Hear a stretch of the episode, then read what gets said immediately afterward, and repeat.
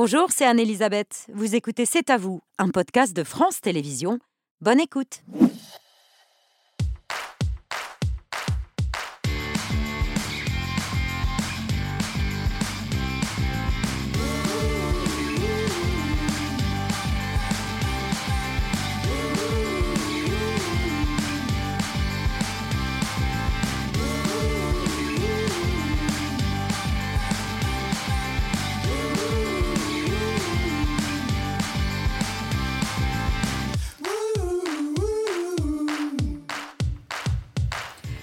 Bonsoir, très heureuse de vous retrouver. C'est à vous pour vous accompagner jusqu'à 20h55 avec l'équipe du vendredi.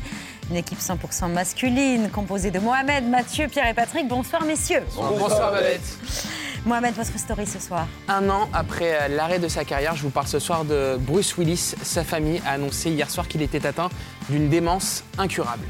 Patrick, votre. L'Assemblée nationale achève ce soir de débattre sur la réforme des retraites sans euh, dépasser l'article 3. Euh, Je vais tenter de vous expliquer pourquoi, ce qui s'est passé.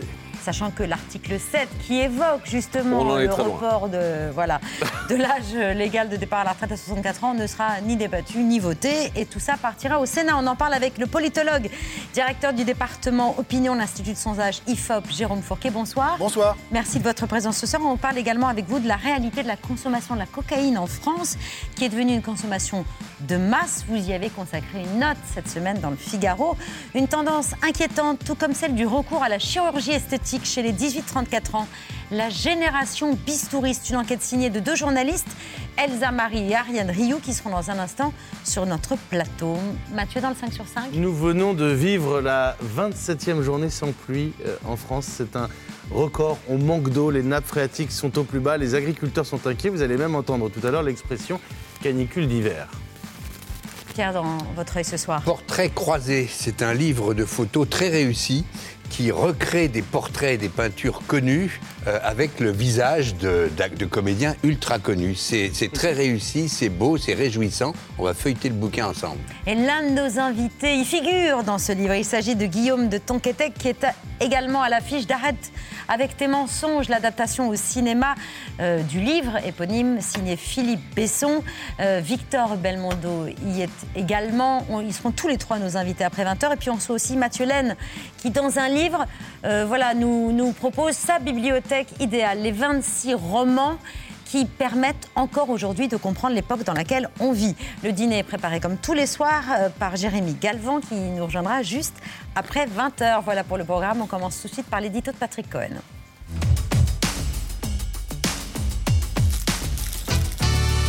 Dernière soirée d'examen de la réforme des retraites à l'Assemblée nationale avec une chance d'aller au bout ou du moins d'aborder la mesure clé du report de l'âge de départ à 64 ans? Aucune. Les débats sont encore embourbés aujourd'hui et celui qui a fixé la ligne, qui n'est pourtant plus membre de l'Assemblée nationale, s'est exprimé hier soir, Jean-Luc Mélenchon, en meeting à Montpellier. Soyez les maîtres du temps. Choisissez vous le rythme auquel vous menez la bataille. Et ne vous laissez pas bourrer le crâne par ceux qui vous disent il faut aller tout de suite, tout de suite à l'article 7. Et pourquoi, je vous prie? Vous faites une loi avec 20 articles, et puis tout d'un coup, vous nous dites qu'il n'y en a qu'un qui compte. Pourquoi? Parce que vous espérez nous battre sur cet article pour pouvoir mettre dans vos journaux et partout. L'Assemblée nationale a adopté la retraite à 64 ans. Et alors, tous les ballots de la Terre, ah, on a perdu une fois de plus. Tu vois, voilà. C'est ça qu'ils veulent. Mais ils croient qu'on est naïf. Et il croit qu'on est naïf. Jean-Luc Mélenchon qui, dès demain, pourra dénoncer le déni de démocratie d'un débat parlementaire empêché, puisque le rideau tombera à minuit et que ce sera la première fois que la lecture d'un texte sera interrompue parce que le délai constitutionnel aura été atteint. La stratégie Mélenchon qui a bien failli être mise en échec. Oui, les députés insoumis euh, divisés l'ont mise au vote euh, hier midi. Fallait-il retirer d'un coup euh, des milliers d'amendements pour aller batailler sur l'article 7, comme le réclament les syndicats et les autres groupes de gauche qui ont, eux, retiré leurs amendements, ou fallait-il demeurer debout sur le frein? Eh bien, à une voix près, d'après Le Monde, le frein l'a emporté sur l'accélérateur. Et les amendements de l'EFI ont noyé le débat? Oui, enfin, les Insoumis ont posé de vraies questions. Ils ont interpellé euh, les ministres sur les contradictions ou les points obscurs de leur réforme. Ils ont défendu euh, le rétablissement de l'impôt sur la fortune, la taxation des dividendes et encore aujourd'hui euh, celle des super profits des entreprises. Le problème, ce n'était pas le contenu, c'était le nom nombre et la répétition, c'est que chaque sujet euh, fait l'objet d'un tunnel d'amendements identiques avec 5, 10, 15 prises de parole successives, 2 minutes maximum, plus les amendements de suppression défendus 5, 10, 15 fois, etc. Mais vous me disiez, euh, vous nous disiez que les députés ont aussi passé beaucoup de temps à côté du sujet. Oui, euh, des heures et des heures. Alors c'est difficile à, à résumer comme ça, et on voit assez peu ces séquences en télévision parce qu'effectivement ça dure. euh, Alors je vous ai fait un montage, enfin on a fait un montage avec Pauline Périllet, je vous ai sorti un exemple de la, de la séance d'hier soir, une séquence lunaire où les députés s'invectivent non-stop sur la question de savoir si l'Assemblée nationale est oui ou non sexiste et anti-femme. Vous allez voir l'enchaînement d'interventions. Tout est parti du brouhaha qui recouvre, comme souvent, l'intervention d'une députée LFI. Égalité n'est pas présent dans notre devise uniquement pour des raisons esthétiques. Et nous, les femmes, ne voulons pas attendre l'égalité irréprochable de la mes mort chers pour collègues. Merci beaucoup. Au titre de l'article 100 et de la bonne tenue des débats, j'observe quand même que, en particulier quand une femme s'exprime, ce qui est le Oh, cas ici, il y a un brouhaha incroyable. Franchement, on est dans un hémicycle où pour la première fois, cette assemblée est présidée par une femme. J'ai cinq vice-présidentes à mes côtés. J'ai une première questeur. J'ai quatre présidentes de groupe. Mais arrêtez Cela fait plusieurs fois que du côté de LFI, de la NUPES, vous vous exprimez au nom des femmes de cette Assemblée. Je vous interdis de vous exprimer au nom des femmes ici dans cet hémicycle parce que, que vous ne nous honorez pas. Votre réforme des retraites est une réforme qui va dégrader la situation de toutes les femmes du pays. Et ce n'est pas vrai que parce qu'il y a une présidente, vous tous, là où vous êtes, vous n'êtes pas sexistes. À chaque fois que vous présidez la séance, il y a des, inci- des incidents. À chaque fois. C'est quand même étrange. Moi, je pense que vous n'êtes pas présidente de l'Assemblée nationale, que vous êtes un agent provocateur. Je trouve déplorable que le groupe LFI et la NUPS, qui nous fait des jérémiades constantes sur le féminisme, tolèrent que M. Bernalicis insulte notre présidente comme il l'a fait à l'instant. C'est une honte Quand on défend les femmes, on ne s'attaque pas à la présidente Il y a une chose que vous ne reconnaissez pas, c'est la reproduction du système patriarcal partout, y compris dans cet hémicycle. Voilà, et j'en ai enlevé hein, des interventions, ça dure plus d'une demi-heure d'invectives, d'attaques personnelles, euh, d'arguments de plateau télé, pardon, j'ai écrit ça, alors de mauvais plateau télé, je ne cite personne. Tu m'attaques, je te réponds, tu répliques, rappel au règlement, suspension de séance, crise de nerfs, voilà. Et ça, c'est un tableau, on- moi je l'ai vu à plusieurs reprises cette semaine dans l'Assemblée nationale, où ça s'emballe, ça se répond, ça se réplique, et, Et on n'est évidemment... jamais sur le fond, là. Ah non, on n'en parle pas des retraites. Là, on parle de, de- des la femmes. situation des femmes. de- des femmes, de l'égalité c'est un des sujets, ça a fait mais on, débat. est, euh, mais on est loin des retraites. Alors Ouais. voilà, donc à minuit, ça s'arrête. Euh, mais quoi qu'il arrive, après son passage au Sénat début mars, la réforme reviendra à l'Assemblée dans un mois avec ou pas la stratégie Mélenchon. Bon, on, on revient sur les stratégies, mais d'abord ces débats chaotiques, ce spectacle euh, qualifié de lamentable euh, par le patron de la CFDT, Laurent Berger, euh, une ambiance délétère que dénonce euh, de son côté Bernard Cazeneuve.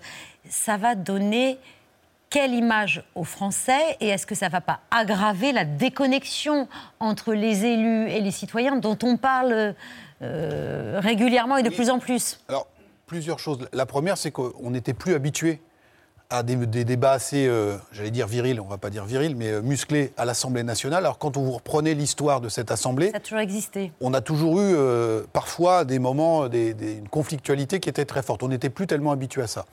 Une fois qu'on a dit ça, on voit néanmoins que ce, ce monde parlementaire, aujourd'hui, beaucoup de Français nous avaient dit, euh, depuis un moment déjà, les, les politiques sont déconnectés de nos vies. Mais euh, ce qui s'est passé depuis, c'est que beaucoup de Français ont dit, bah, du coup, c'est nous qui allons nous déconnecter d'eux. Et donc, on a 53% d'abstention, deuxième tour des législatives euh, en, juin, en juin dernier. Et donc, on peut penser que ce spectacle va encore accroître l'idée que, décidément, il y a une espèce de monde un peu hors sol, où euh, on a des postures plus ou moins surjouées qui se- qui s'effectuent. Euh, les propos de quelqu'un comme euh, M. Berger de la CFDT en disant la rue est digne et, entre guillemets, le bordel, pour reprendre les termes du ministre de l'Intérieur, c'est à l'Assemblée qu'on l'observe. Fait quand même euh, mouche, je pense, dans toute une partie de, de l'opinion. Philippe Martinez de la CGT l'a dit aussi euh, à sa façon. Il a appelé à aller au, bout de l'article 7. Et puis, dans l'Express, là, vous l'avez vu ce matin, peut-être une interview de, de Clémentine Autain qui, euh, qui désavoue complètement cette, cette stratégie. Il y a une vraie division euh, au sein de la gauche et même au sein des, des Insoumis. C'est pour ça que j'ai app- j'ai appelé ça la, la stratégie Mélenchon. Il se passe quand même Qui des n'est choses même plus député d'ailleurs. des hein. choses intéressantes. Face à un gouvernement et une majorité par le contenu des débats, et on aurait pu euh, y revenir, on y reviendra cer- certainement sur la réforme des retraites, on a quand même une gauche qui, euh, dont on voit qu'elle se, qu'elle se fracture sur cette stratégie-là. Oui, alors sur cette stratégie, puis aussi sur la question du leadership. parce que sûr. comme vous l'avez dit, ils n'ont jamais eu un groupe aussi important à l'Assemblée, sauf que le leader naturel n'est plus présent dans l'hémicycle. Et donc au même moment où il était en meeting à Montpellier, une partie de ces euh, cadres de LFI qui ont été mis un peu sur la touche, eux tenaient leur propre meeting en Seine-Saint-Denis. Et ce n'était pas pour euh, démultiplier les fronts, c'était un, meeting qui répondait à l'autre. Et donc on voit qu'il y a une, tension. Vous parliez de, Philippe Martinez, euh, message qui était très clairement adressé à la gauche en disant à la gauche politique, si vous voulez nous aider, euh, bah, il faut non seulement venir dans les manifs, mais il faut aussi relayer notre combat à l'Assemblée et faire qu'on débatte du fond et qu'on ne se perde pas en, en arguties euh, juridiques et, et- et- et législatives.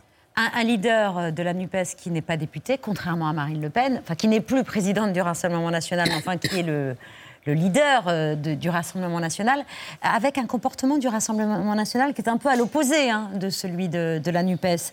Euh, discrétion, sans participer aux manifestations. Que fait Marine Le Pen? Elle parie sur une colère sourde qui se manifestera plus tard si la réforme est votée? Alors, plusieurs choses. Elle, euh, Marine Le Pen et ses, députés sont dans une stratégie de respectabilisation. On avait appelé la stratégie de la cravate. Alors, on met une cravate, euh, on ne va pas euh, s'associer aux, euh, mélanchonistes dont on dit au Rassemblement national qu'ils veulent transformer la- la- l'Assemblée nationale en une ZAD. Et donc, c'est la stratégie de respectabilisation. Mais autre élément de différenciation vis-à-vis de la gauche et notamment vis-à-vis des LFI, à l'inverse, Marine Le Pen et ses cadres sont très mal à l'aise, comme toujours, avec les grands mouvements sociaux, puisque ce sont les syndicats qui sont à l'initiative de ces mouvements, et il n'y a pas de proximité historique, contrairement à ce qui se passe avec la gauche, avec le monde syndical. Et pourtant, les électeurs de Marine Le Pen Une sont partie- très concernés par cette réforme. Alors, ils sont très concernés, ils sont parmi les plus opposés à cette réforme. Et en même temps, deux choses. D'une part, ils sont beaucoup moins confiants euh, ou en soutien des syndicats. On a réalisé une enquête euh, à l'IFOP récemment. 41% des Français font confiance aux syndicats.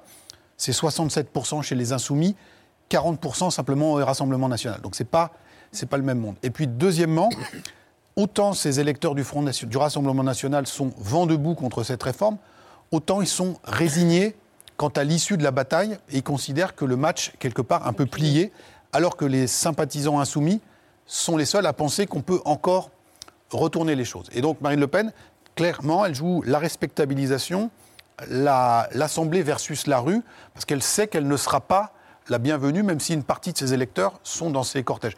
Elle était en revanche en soutien, par exemple, d'une manifestation, celle des boulangers, il y a quelques semaines, parce que c'était euh, euh, une corporation avec laquelle elle va être plus à l'aise, des petits commerçants artisans, alors que le monde syndical traditionnel ne lui fait pas de cadeaux et ne les accueillera pas avec des fleurs. La contestation se manifeste aussi dans la rue, évidemment, même si hier, pour la cinquième journée de protestation nationale, la participation était plus faible que les jours précédents. Hier, le Front syndical uni s'était déplacé à Albi pour souligner la mobilisation des villes moyennes. Dans la foule, on pensait déjà à la suite. Regardez ces témoignages recueillis par Audrey Payas et Valentin Tibier. Si on est là, c'est qu'on croit fermement que Macron euh, va finir par déclarer forfait, tout simplement parce qu'il ne peut pas s'opposer éternellement à la volonté du peuple. Si le gouvernement n'entend pas la rue, si le gouvernement n'entend pas euh, les votes à l'Assemblée nationale, ça va se traduire à un moment donné par des mouvements plus violents. Et ça, je n'en ai pas envie. C'est ma quatrième manifestation et a encore, j'y serai. Il faut se battre hein, parce qu'autrement, euh, on est pris pour des. J'ose pas dire le mot, hein, mais. S'il faut arriver à, à bloquer le pays, il faudra bloquer le pays de toute façon. C'est beaucoup la France des préfectures, comme à Albi, ou des sous-préfectures qui manifestent? Oui, alors euh, on voit qu'on, d'après les chiffres dont on dispose, hein, qu'il faut prendre avec prudence parce que c'est soit ceux des syndicats ou de la police. Et donc, si vous rapportez le nombre de manifestants recensés ville par ville à la population des villes concernées, on constate qu'il y a un taux de mobilisation qui est plus fort dans ces villes moyennes et ces, villes, ces petites villes que dans les grandes métropoles. Alors ça tient à plusieurs euh, phénomènes. D'abord, beaucoup de ces villes ont un emploi qui euh, fait la part belle quand même à l'emploi public. Dans beaucoup de ces villes, l'hôpital est le premier employeur. Et donc, ce- ce- ces fonctionnaires ou ces salariés du public, ils ont une tradition euh, de mobilisation, d'encadrement syndical qui est plus forte. Et puis, on a aussi dans ces villes moyennes beaucoup de salariés qui ont commencé à travailler tôt dans des métiers qui sont souvent pénibles et qui n'ont pas forcément fait des études longues qui les auraient euh, fait quitter leur ville natale pour aller à la grande euh, capitale régionale la plus proche et puis faire leurs études et ensuite trouver des métiers de cadre ou de professions euh, dites euh, intellectuelles. Et donc ce- ce- ce- le fait que cette France se mobilise, c'est aussi parce qu'on est sur la question de la pénibilité, du rapport au travail, des carrières longues. Et puis il y a aussi euh, un autre élément, comme dans toutes les mobilisations, c'est qu'on ne se mobilise pas uniquement sur le sujet précisément en débat, mais sur une colère ou une exaspération qui est plus large. C'est aussi euh, des endroits où le niveau de vie n'est pas forcément très élevé, on est très dépendant de la voiture, et donc la hausse des prix des carburants, la hausse de l'énergie, tout ça pèse euh, un peu dans la besace euh, de, nos concitoyens de ces territoires qui sont donc du coup plus nombreux à à se mobiliser. Cette France des villes moyennes, vous vous y êtes intéressé sous un autre angle cette semaine. Une France périphérique où la consommation de drogue, et plus particulièrement de cocaïne, y est de plus en plus présente. C'est des populations qui n'étaient pas concernées qui le sont désormais. Et le travail et la pénibilité n'est pas totalement étranger à cette situation. Oui, alors euh, on, on voit que l'arrivée de cocaïne en France s'est massifiée depuis une vingtaine d'années. Et donc la cocaïne est sortie, j'allais dire, de sa zone de consommation traditionnelle, qu'il s'agisse soit des grandes villes, typiquement Paris, soit de certains milieux, les milieux du showbiz, les milieux de la nuit, euh, et pour irriguer aujourd'hui toute une partie de la population, notamment dans les villes moyennes, avec euh, des saisies, euh, des affaires révélées par la presse locale qui nous montrent que dans la moindre petite ville moyenne, des villes comme Montluçon, comme Niort, comme Laval, comme Vannes, on a aujourd'hui du trafic qui euh, permet d'accéder à, à ce produit stupéfiant, à l'accès à ce produit stupéfiant de toute une partie de la population dont on n'aurait pas pensé historiquement qu'elle y, serait, euh, qu'elle y serait accro. Et donc on a des exemples, par exemple en Bretagne, de marins-pêcheurs, dans d'autres endroits des métiers, des métiers de la route, euh, qui pour tenir le coup, tenir les cadences, Mm. un peu comme dans les films, on voit des, des traders euh, qui se font un rail pour euh, tenir la, la cadence, ou des avocats d'affaires euh, parisiens très stressés, eh bien on a aussi une forme de diffusion et de banalisation de la cocaïne. Mais euh, le phénomène Pas qui- au point de concurrencer le cannabis. alors qu'il demeure euh, Mm. massivement euh, présent et puis qui est beaucoup plus abordable que ne l'est la, la cocaïne. Mais la cocaïne, depuis la, la- la massification des arrivées en France, du coup, il y a une loi du marché qui fait que le prix du gramme de cocaïne s'est fortement dévalué. On est aujourd'hui entre 60 et 80 euros le gramme. Alors, euh, vous n'en prenez pas tous les jours quand vous êtes euh, chauffeur routier, mais pour vous aider à tenir le coup, euh, ça peut, ça peut se, ça se produire plus souvent qu'on peut le penser. Un chiffre pour souligner ce phénomène, celui des saisies de cocaïne en France, 250 kilos en 1983, 19 tonnes en 2021. C'est d'abord via les Caraïbes et les Antilles françaises que Oui. la drogue arrive. Alors historiquement, c'est comme ça que ça s'est passé, puisque on le sait, le- la zone de production, c'est l'Amérique, euh, l'Amérique du Sud. Et donc, euh, quand le marché américain s'est progressivement saturé, et puis que la frontière est devenue plus étanche, euh, les trafiquants se sont euh, reportés sur l'Europe, et une des portes d'entrée pour l'Europe, c'était les Caraïbes, avec l'arrivée par bateau ou petits avions dans les Caraïbes de la, poudre blanche, puis ensuite elle était réacheminée, reconditionnée vers la, vers la métropole, avec un phénomène nouveau qu'on pourrait appeler une espèce de commerce triangulaire, comme il y avait la traite négrière euh, à la, au XVIIe et XVIIIe siècle. Le cannabis est assez consommé aux Antilles, mais il n'est pas produit là-bas. Et donc, vous avez des trafiquants qui sont de manière euh, assez astucieuse, ont euh, fait venir du cannabis dans, dans les Antilles et on deal le 1 pour 1, c'est-à-dire que la cocaïne est échangée au même poids que le Le cannabis, cannabis. Qui est, parce que la cocaïne est beaucoup plus présente. Et donc, ce cannabis qui vient euh, d'Afrique du Nord part aux Antilles et revient sous forme de, de cocaïne, notamment dans une ville comme Bordeaux, qui historiquement, petit clin d'œil, c'était une haute, euh, haute place du, du commerce triangulaire et de la traite négrière. Donc aujourd'hui, il y a ces circuits qui sont de plus en plus rodés et organisés. Il y a un port qui euh, attire particulièrement euh, l'attention, c'est celui du Havre. Le premier port est devenu le premier terminal cocaïnier de France, comme l'a montré le, le 20h de France 2 fin janvier. Le Havre est le premier port français de fret, mais aussi d'après les autorités, la principale porte d'entrée du trafic de cocaïne en métropole. La poudre blanche peut être mélangée avec le reste de la marchandise ou dissimulée dans des sacs, comme lors de ces saisies ces derniers mois. Ces deux dernières années, les quantités saisies sont en nette augmentation. En 2022, les douanes ont intercepté au moins 7 tonnes de cocaïne au Havre. Le système est rodé, basé sur la complicité de quelques travailleurs portuaires, indispensables pour faire sortir la cargaison de la zone sécurisée. Les dockers peuvent être payés jusqu'à 50 000 euros pour localiser et décharger le conteneur dans lequel se trouve la drogue. Un chauffeur routier doit ensuite faire sortir la marchandise du port. Pour cela, il perçoit en moyenne 15 000 euros. Les trafiquants récupèrent ainsi la cocaïne.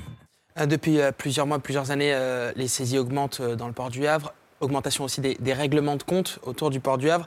Est-ce qu'il y a de plus en plus de professions impliquées euh, au port du Havre dans ces trafics Oui, comme le, comme le montre le reportage, et euh, on comprend bien la raison. Vous avez des sommes en jeu qui sont absolument colossales. Aujourd'hui, le trafic, euh, ça se produit en termes de centaines de kilos, voire en tonnes. Et donc vous imaginez, j'ai dit tout à l'heure que le gramme se négocie à 60 euros.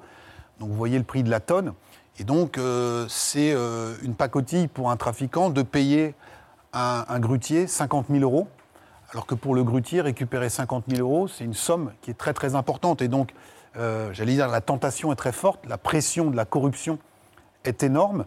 Et donc, un port comme le Havre est euh, aujourd'hui euh, très fortement infiltré, pénétré par ces réseaux criminels. C'est encore plus grave dans les ports du nord de l'Europe, Anvers et Rotterdam, où euh, dans des États où c'est des plus petits États que la France, où le, système policier est, moins puissant que, chez nous, eh bien aujourd'hui les trafiquants quelque part règnent sur ces grands ports euh, euh, grâce aux sommes faramineuses qui sont, qui sont, qui, sont échangées dans, ces trafics. Et le Havre, petit à petit, est en train de prendre cette, cette trajectoire avec, on l'a vu, donc des travailleurs portuaires qui sont, qui sont mouillés dans le trafic, des chauffeurs routiers, mais euh, toute une euh, chaîne également qui, euh, localement, va aussi parfois euh, être contaminée, puisque souvent on est payé en, j'allais dire, en nature avec de la cocaïne qui va être du coup à être re- revendue sur place. Et donc on voit que le Havre est sous forte pression de ce, ce trafic.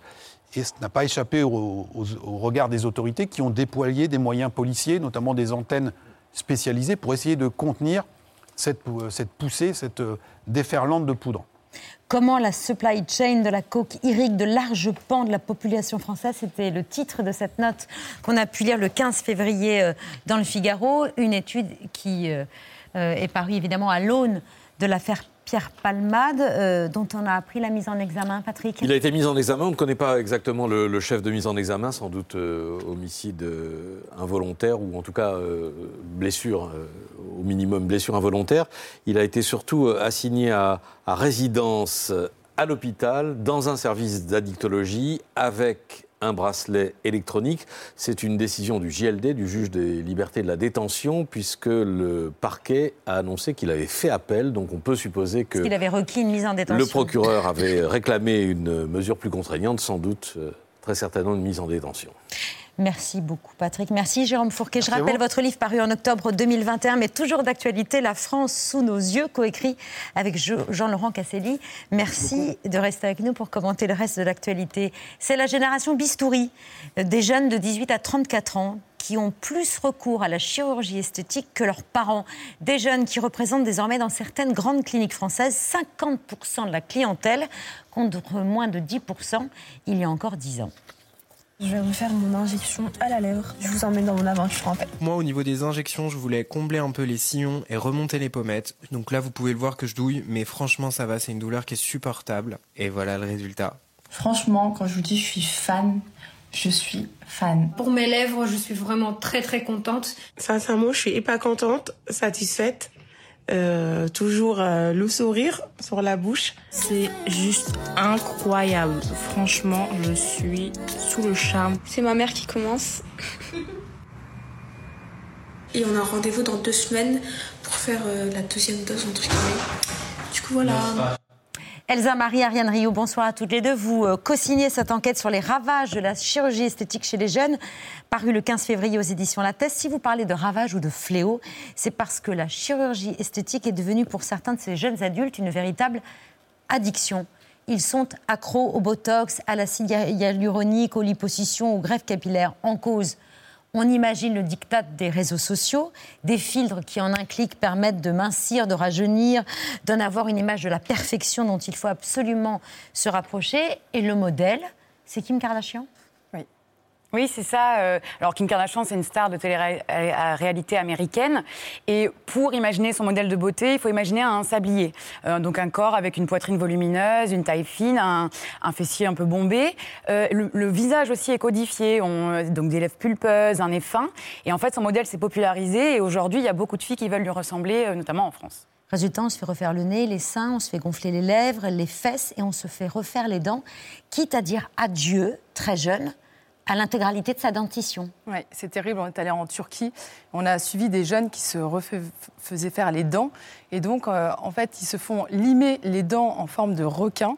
Et ensuite, dessus, on pose des couronnes, donc des fausses dents, alors qu'ils ont des dents à peine chevauchées, parce qu'ils nous disent qu'ils n'ont pas envie de porter d'appareil dentaire. Et donc, euh, c'est simple et définitif. Et quand on a montré ces photos de retour en France aux, aux médecins, aux dentistes, ils ont dit Mais c'est massacre à la turbine. Ces jeunes seront condamnés à perdre leurs dents à 50 ans à 50 ans. Chez les garçons, on subit des greffes de cheveux, des dépositions, des opérations du pénis, des implants dans les mollets pour avoir une silhouette de marathonien. Et c'est ce que vous dites, c'est, je pense, le point le plus important, on vient de l'aborder avec les dents. Cette génération est une génération cobaye. Pourquoi? Parce que les effets sont graves pour la suite, pour l'avenir. Ben, en fait, on ne sait pas du tout euh, ce que ça donnera dans 5, 10, 15 ans. Aujourd'hui, en France, on n'a jamais pratiqué autant d'actes euh, esthétiques euh, et, encore moins chez une population aussi jeune. Euh, donc c'est ça, en fait, l'inquiétude, c'est qu'on ne sait pas ce que ces corps deviendront dans le, dans le futur. Avec beaucoup d'entre eux qui regrettent l'opération esthétique? On a fait un reportage notamment à Marseille où les infirmières nous disent que souvent les jeunes filles se font poser des implants fessiers et le lendemain, en fait, elles demandent à être réopérées sur le champ parce qu'en fait, c'est très douloureux. Euh, et c'est ce qu'on veut dire aussi à travers ce livre, c'est attention parce que en fait, la chirurgie est irréversible et trop de jeunes aujourd'hui se font opérer euh, euh, par mode. Oui, mais par pulsion, c'est-à-dire qu'ils ont envie d'une nouvelle paire de seins comme euh, euh, d'un nouveau sac, en fait, finalement. Mm. On n'a pas de recul euh, sur les pays qui ont été pionniers sur ce genre de pratique. Je pense au Brésil, notamment, où ça fait plusieurs décennies que les, jeunes, les jeunes filles, notamment, pratiquent des opérations de chirurgie esthétique. On sait qu'il y a eu des graves complications au Brésil, notamment au niveau des, fessiers. et c'est pour ça que ça serait bien que la France, enfin, qu'on n'en arrive pas là en France, notamment pour les implants fessiers. C'est une opération assez risquée.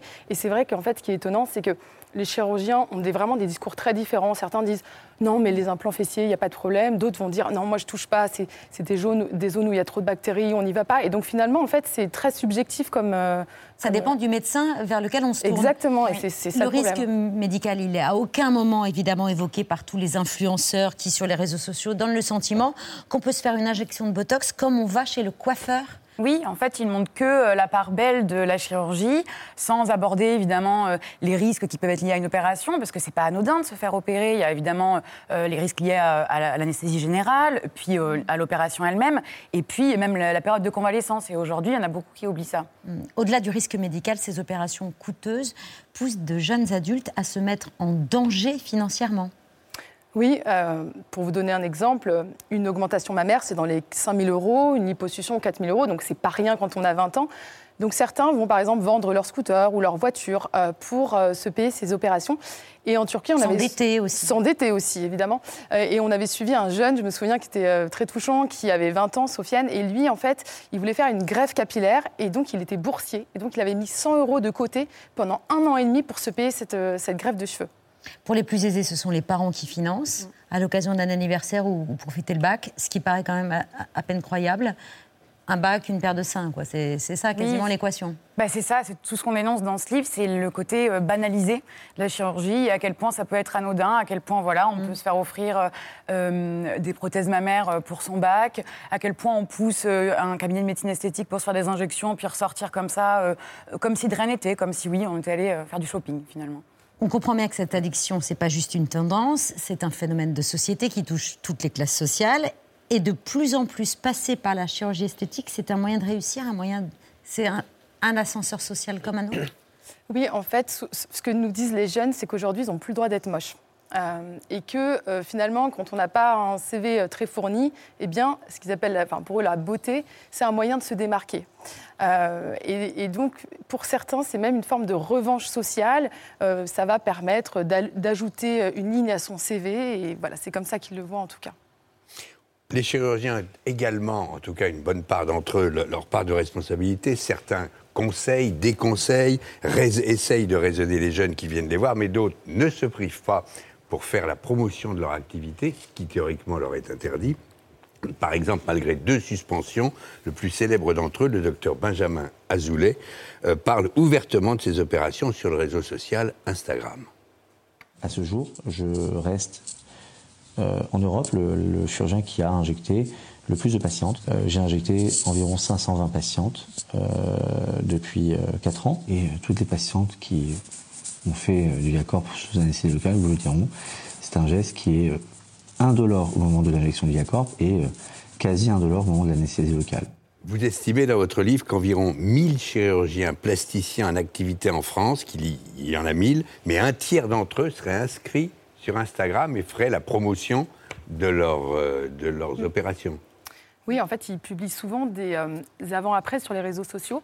Euh, donc, on y voit par exemple un nez avec une bosse et puis qui a été limé sur la, la photo, euh, la photo suivante. Ça donne l'impression en fait que la chirurgie est un coup d'effaceur magique, ce qui est faux.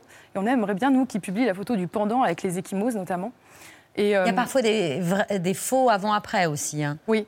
Alors, en fait, on s'est rendu compte euh, qu'il y avait certains chirurgiens qui, euh, qui, qui, étaient, enfin, qui payaient des agences marketing pour rendre leurs réseaux sociaux plus attrayants. Et euh, une agence notamment qui s'infiltrait sur des groupes Facebook où on parle chirurgie esthétique euh, librement. Ils postaient des faux avant-après de patients. Comme ça, euh, les jeunes disaient Ah, mais ça a l'air super, qui est ton médecin? Eh ben, tiens, je te donne l'adresse, il est génial, formidable, vas-y. À aucun moment, ils se doutent qu'en fait, c'est un faux profil, que derrière, c'est une agence marketing qui tire les ficelles et qui les manipule totalement, en fait. Ce phénomène, c'est les jeunes, s'explique aussi par le, boom de la, médecine esthétique. Pour se refaire euh, le nez, par exemple, plus besoin de passer au, bloc opératoire, euh, des injections d'acide hyaluronique peuvent suffire.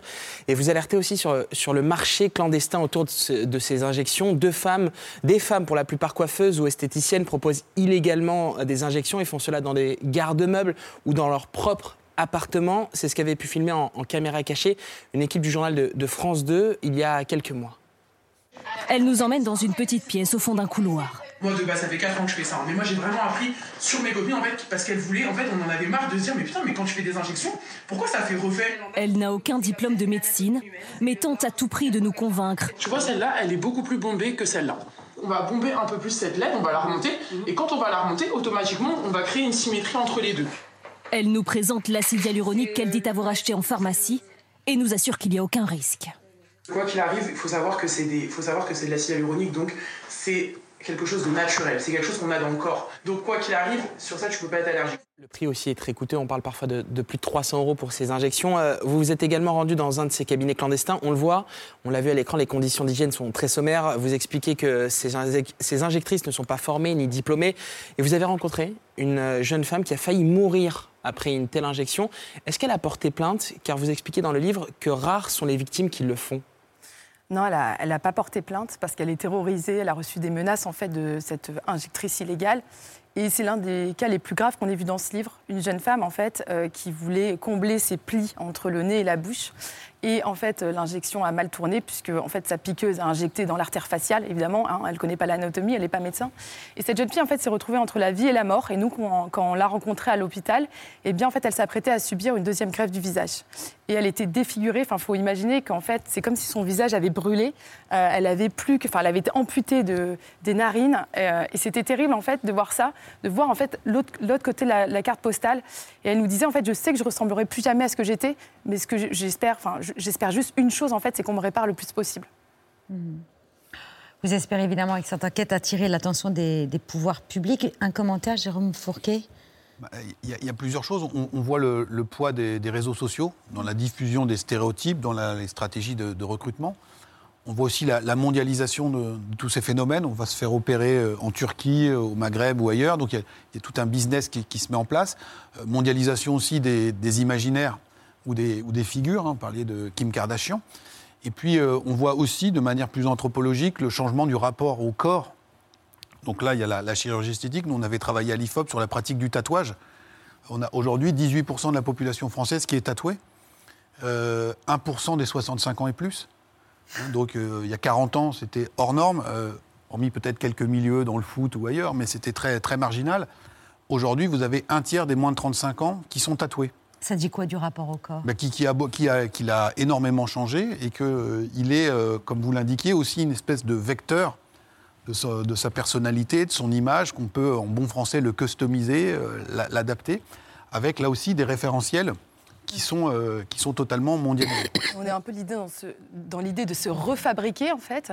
Euh, et comme vous le disiez, donc les tatouages, mais les tatouages, au bout d'un moment, enfin très souvent, les jeunes veulent se faire enlever leurs tatouages. Sauf qu'un corps, euh, comment on fait quand on veut plus, quand on veut retirer des implants fessiers ou, ou quand on veut, enfin quand on veut revenir en arrière, c'est pas possible. Donc en fait, euh, c'est là une dérive d'opérer par, par mode, parce que quand un jean eh bien n'est plus tendance, on le jette. Un corps, on ne le jette pas. Ce n'est pas un produit. Et c'est pour ça qu'on lance cette alerte aux jeunes. Génération Bistouri enquête sur les ravages de la chirurgie esthétique chez les jeunes. C'est signé Elsa Marie et Ariane Rioux. Merci à toutes les deux Merci d'être à vous. venues ce soir sur le plateau de C'est à vous. C'est l'heure de la story de Mohamed Bouabsi.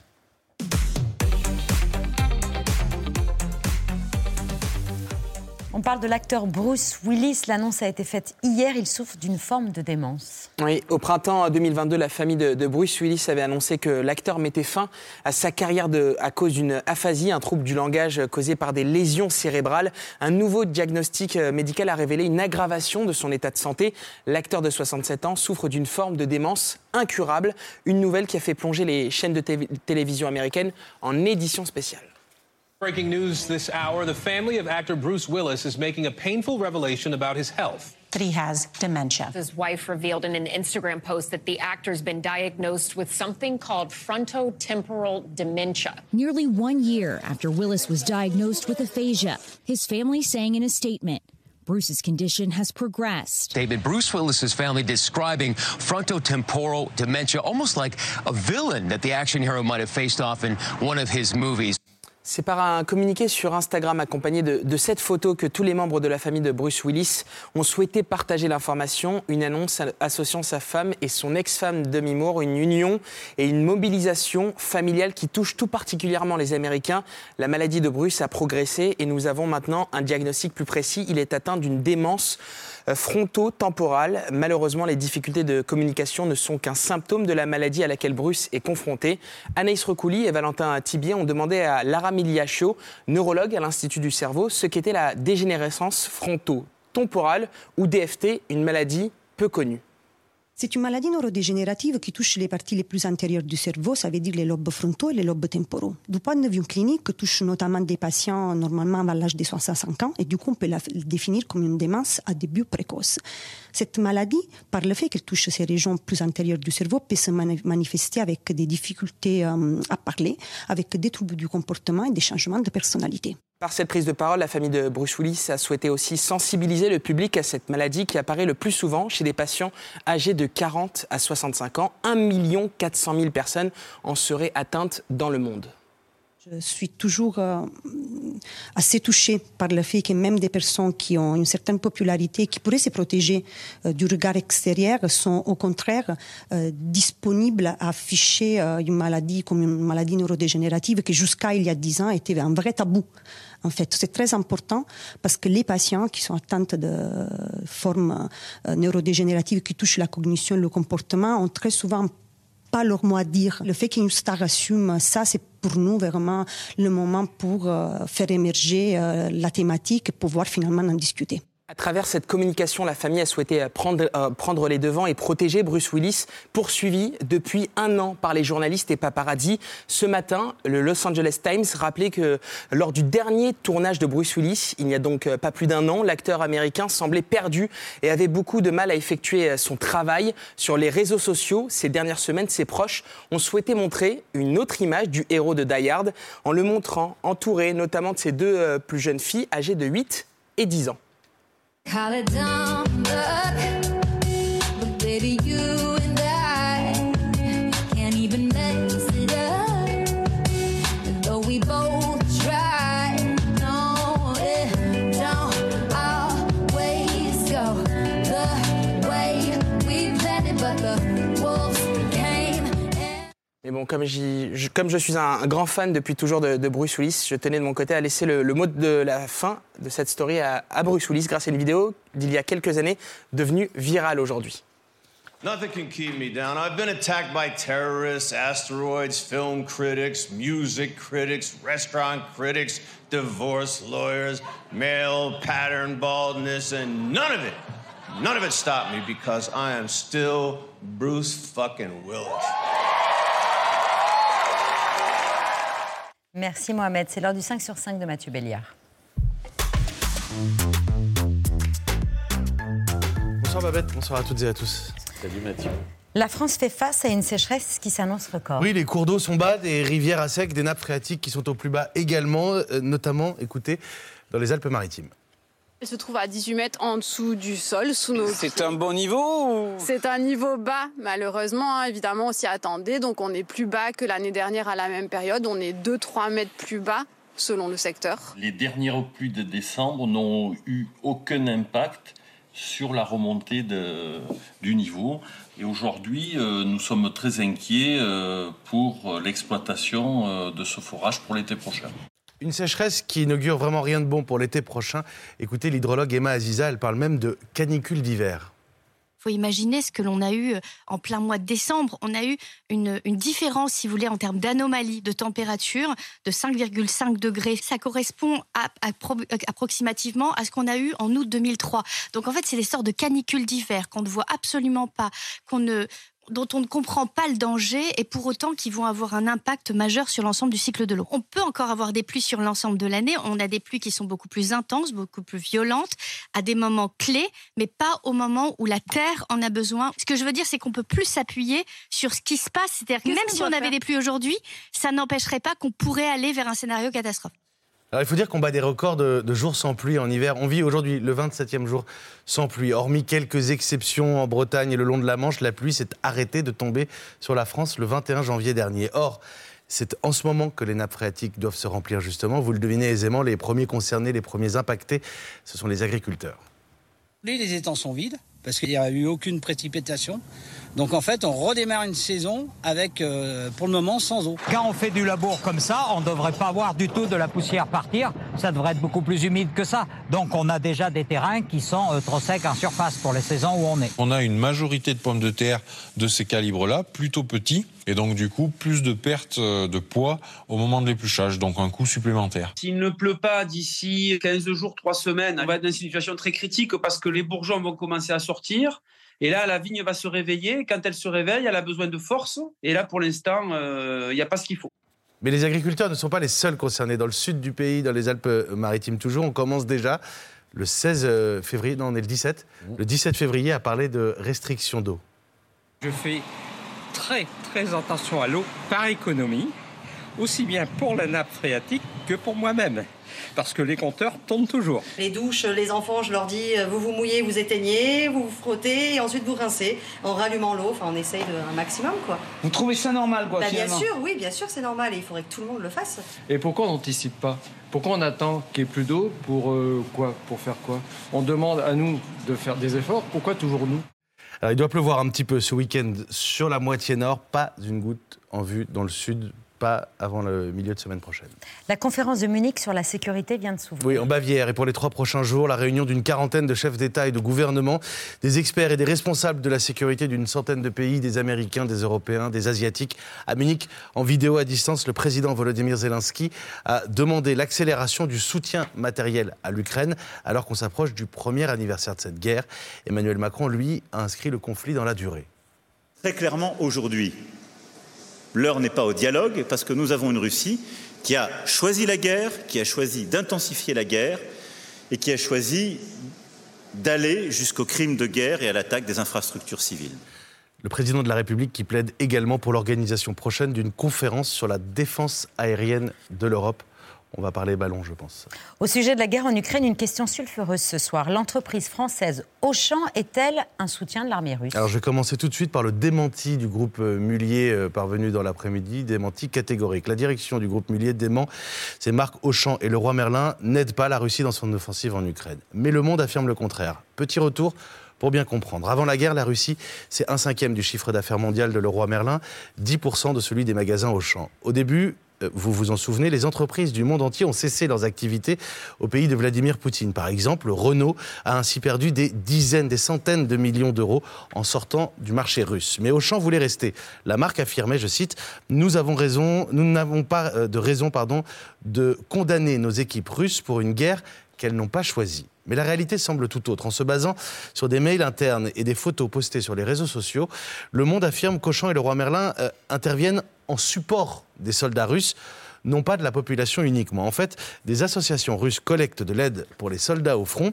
Et parmi ces aides, on reconnaît des cartons, des enseignes françaises, des vêtements, toujours pour des hommes adultes des pointures jamais inférieures à de la taille 40, des conserves de viande, des bouteilles de gaz, des outils comme des pioches que l'on reconnaît du catalogue Leroy Merlin, des haches, des clous, et pas ce que l'on retrouve d'habitude dans des collectes comme des produits hygiéniques, Mm. des couches, etc. Le groupe Mullier semble contribuer à l'effort de guerre russe, parfois désigné comme partenaire de ces collectes quand ce ne sont pas les enseignes qui les organisent. Écoutez cet ex-salarié d'Auchan en Russie. Il estime que ses supérieurs ne pouvaient pas ne pas savoir qu'ils aidaient l'armée russe. Le 22 mars 2022, des camions sont venus apporter de l'aide humanitaire dans le magasin Auchan Séverny à Saint-Pétersbourg. J'ai demandé à la contrôleuse de gestion quelle était la destination de cette aide humanitaire. Elle m'a répondu Réfléchis, comment peux-tu ne pas savoir? J'ai répondu que je n'en avais aucune idée. Elle a dit C'est pour l'opération militaire spéciale. Hélas. Cet ancien salarié d'Auchan à Saint-Pétersbourg est aujourd'hui réfugié euh, en Europe. J'ajoute que l'enquête dévoile un dernier élément. Les investissements du groupe Mullier devaient s'arrêter pour le coup totalement en Russie dès le début de la guerre. Or, vous voyez là le chantier d'un futur Leroy Merlin à 2 heures de Moscou, livraison prévue cette année. Le chantier a continué tout au long de l'année dernière. Vous le voyez sur ces images satellites. Dmitro Kuleba, ministre ukrainien des Affaires étrangères, a qualifié Auchan d'arme à part entière de l'agression russe. Fin de citation. Je rappelle toutefois le démenti du groupe Mullier. Le gouvernement espagnol fait voter une loi qui fait avancer les droits des femmes et des personnes LGBTQ+. Un texte de la ministre de l'Égalité issu des rangs du mouvement de gauche Podemos. Un texte qui facilite le changement de genre sur les papiers d'identité, qui facilite l'accès à l'IVG pour les mineurs et qui encadre l'objection de conscience des médecins en Espagne, les médecins anti-avortement, et qui instaure un congé menstruel pour les femmes souffrant de règles douloureuses. On écoute la ministre espagnole qui a fait voter ce texte. Damos la posibilidad de que la red pública sea la referencia para la interrupción voluntaria del embarazo, también que se considere la salud menstrual como un derecho y como parte del derecho a la salud. Hablamos mucho de educación sexual, precisamente para poder vivir y construir una sociedad en igualdad, así que sí, es un derecho. Le congé menstruel, c'est une première en Europe. Ça existe déjà en Zambie, à Taïwan, au Japon, en Indonésie. La gauche espagnole affirme vouloir ainsi briser un tabou. C'est ce qui a immédiatement poussé le député NUPES Sébastien Peytavi à lancer l'idée d'un congé menstruel en France. Il va formuler une proposition de loi dans les prochains jours et déjà appliquer ce congé au sein de ses équipes. C'est quand même euh, terrible de se dire que une femme sur deux euh, qui a des règles douloureuses donc peut se retrouver sur son lieu de travail euh, en n'étant pas dans des conditions optimales et ne dit rien. Je crois que c'est important de lever un tabou et que beaucoup de femmes qui ont certainement honte de pouvoir dire que bah, là c'est douloureux, que c'est compliqué et ne le disent pas et bah, travaillent dans de mauvaises conditions bah, puissent pouvoir en parler. Dans mon équipe, il y a trois femmes. Donc euh, voilà, l'idée c'est qu'elles puissent signaler euh, qu'elles ne seront pas présentes euh, sans qu'il y ait à justifier. Euh, après, on va voir, on va discuter ensemble sous quelle modalité euh, on doit le faire parce que c'est important de garder aussi euh, une discrétion et puis après pouvoir ouvrir ce débat euh, beaucoup plus large. Louis Amar et Anaïs Recouli ont aussi sondé quelques Parisiens. Il y a le tabou, le côté symbolique, il y a aussi la réalité au quotidien. L'arrêt maladie en lui-même, instaurer un congé menstruel en France, bonne ou mauvaise idée? Je pense que le travail a changé. Je pense qu'aujourd'hui, plein de gens ont adopté le télétravail et qu'aujourd'hui, c'est plus une obligation de toute la semaine aller au bureau euh, de 8h à 19h et de. Enfin, on n'est plus aussi cadré, donc je pense qu'il n'y aurait aucun problème. Ça peut être une bonne idée pour certaines, mais pas forcément l'obliger pour pas stigmatiser justement le- la menstruation des femmes qui peut être, certaines le vivent très bien. Et peut-être proposer du coup du télétravail pour celles pour qui c'est possible sur cette période-là, pour qu'elles soient plus à l'aise chez elles. Et étant moi-même confronté par ma femme et ma fille qui ont euh, souvent ce genre de, de symptômes, je pense que c'est une très bonne idée pour les femmes et l'égalité entre les femmes et les hommes, oui, tout à fait. Ça a des effets forcément positifs parce que c'est des femmes qui sont en fait tout simplement dans l'incapacité de travailler et que c'est important de le prendre en considération. Mais euh, peut-être que c'est dangereux euh, de faire retransmettre, enfin de transmettre un message aux employeurs euh, comme quoi, enfin les femmes sont en capacité de moins travailler que les hommes. Et ça permet de lever un tabou. Il y a un argument qui vient s'opposer à cette idée, on vient de l'entendre, Jérôme Fourquet. Est-ce qu'on ne va pas rajouter un frein à l'embauche de femmes euh, en entreprise Est-ce qu'il n'y a pas un risque de refermer un peu l'accès des, femmes à l'entreprise? On verra. En tout cas, ce que ça dit, c'est qu'on on voit que ces sujets aujourd'hui sont euh, en progression dans l'opinion. Ils sont notamment portés par les courants de gauche. On a vu que c'était Podemos en Espagne. Euh, en France, le Parti socialiste a, instauré ces congés menstruels pour ses propres collaborateurs, ses propres salariés. Et vous, en revenant au, débat de, tout à l'heure, on voit que la question féministe, aujourd'hui, il, y a de nouveaux combats qui, euh, qui s'inscrivent dans le, dans, le, dans le débat public. Et donc tout ça euh, est en train de cheminer un peu partout en, Occident. C'est un nouveau sujet de, de, positionnement. Après, est-ce que mm. euh, les employeurs seront plus réticents à embaucher des femmes? On rappelle qu'on a un taux de chômage à 7%, que 8 employeurs sur 10 est en pénurie de recrutement. Euh, et donc je pense que ce n'est pas ce genre de choses qui va arrêter. Ensuite, il y aura comment tout ça peut se mettre en place concrètement, comment ça va se contrôler, comment ça va s'établir. Le Qatar vient en aide à la Turquie avec des containers. Souvenez-vous, c'était l'un des arguments euh, des Qataris sur l'organisation de la Coupe du Monde de foot. Des containers qui servaient d'habitation, de logement temporaire et qui étaient destinés à être réutilisés ensuite. Les voilà en direction de la Turquie désormais, où la question humanitaire dépasse la seule question des décombres et des survivants. On le sait, des millions de personnes sont impactées, des régions où des Turcs se retrouvent sans abri dans le froid en ce moment. Le bilan des séismes en Turquie euh, et en Syrie dépasse désormais les 41 000 morts et il continue de grimper jour après jour. Selon l'OMS, il s'agit du pire désastre naturel dans la région euh, depuis un siècle. Alors le Qatar annonce l'envoi de 30 000 containers. Regardez les habitations qui ont servi pendant la Coupe du Monde. Oui, 30 000 qui sont autant d'abris pour les populations sinistrées. Euh, parmi ces containers, un symbole, ceux du fameux stade 974, c'est l'indicatif téléphonique du Qatar, mais l'un des stades de la compétition qui a été construit à partir de 974 containers, qui est déjà démonté, direction la Turquie. Merci beaucoup Mathieu. C'est dommage parce qu'on avait un scoop. Paris n'est pas la ville la plus embouteillée de France. Mais on y reviendra si, si. Ah, hey, la ville Ah mince Je disais, c'est pas un scoop. Ah bah donc c'est pas une info alors Ah bah ouais, j'y croyais tellement que je l'ai lu à l'envers. Merci Mathieu, merci beaucoup Jérôme Fourquet. C'est vous. Je rappelle La France sous nos yeux que créé avec Jean-Laurent Cassely qui est paru en octobre 2021. Merci Elsa Marie Ariane Rioux, Génération Bistouriste à lire. Voilà, attention, euh, enquête sur les ravages de la chirurgie esthétique chez les plus jeunes. Merci à toutes les deux. Dans un instant, Victor Belmondo, Guillaume Tonquédec, ils sont à l'affiche d'un film qui est adapté d'un roman de Philippe Besson, Arrête avec tes mensonges. Mathieu Laine sera également à la table vinyle, c'est à vous. A tout de suite, on vous attend.